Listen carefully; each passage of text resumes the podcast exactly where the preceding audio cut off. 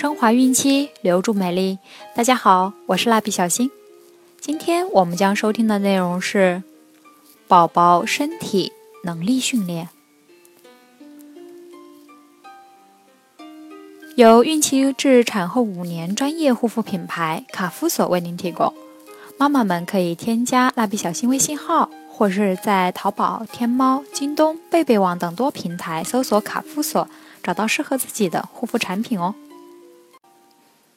零至三个月颈部控制与抓握能力，请父母这样做：可利用会出声音的玩具吸引宝宝，轮流放在左边、右边，让他随物品移动转动头部，训练颈部控制的能力，同时也可训练其追视能力。玩具让宝宝自己紧紧握着，训练。抓握能力，不再只是原始的反射能力。稍加用力，将玩具自宝宝的手部抽离，诱导他自动再握紧一点，反复四至五次，再换手练习。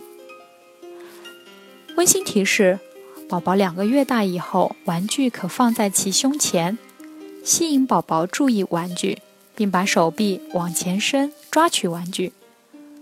可训练手眼协调能力。玩具位置可先放在胸前，再逐渐往两侧移动，增加宝宝伸展手臂的能力。四至六个月训练下肢能力，请父母这样做：轻拉宝宝的脚，一前一后轮流伸展，让宝宝的膝盖与骨盆练习。弯曲、伸直的动作，以诱导宝宝做出踢的动作。抱起宝宝，让脚踩地，宝宝会做出蹬的动作，以训练宝宝大小腿肌肉的协调能力。此时需注意，宝宝的双脚并未能够承受自己的力量。七至九个月训练移动身体的能力，请父母这样做。让宝宝坐着，拿玩具逗弄，又是他想要伸手拿。宝宝必须改变位置，瞬间可能失去平衡，往前扑倒。引导宝宝学习以手撑地，先让自己保持平衡，再进行下一步动作。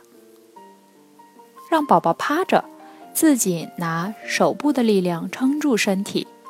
在有点距离之处拿玩具逗他，吸引其爬移行动身体。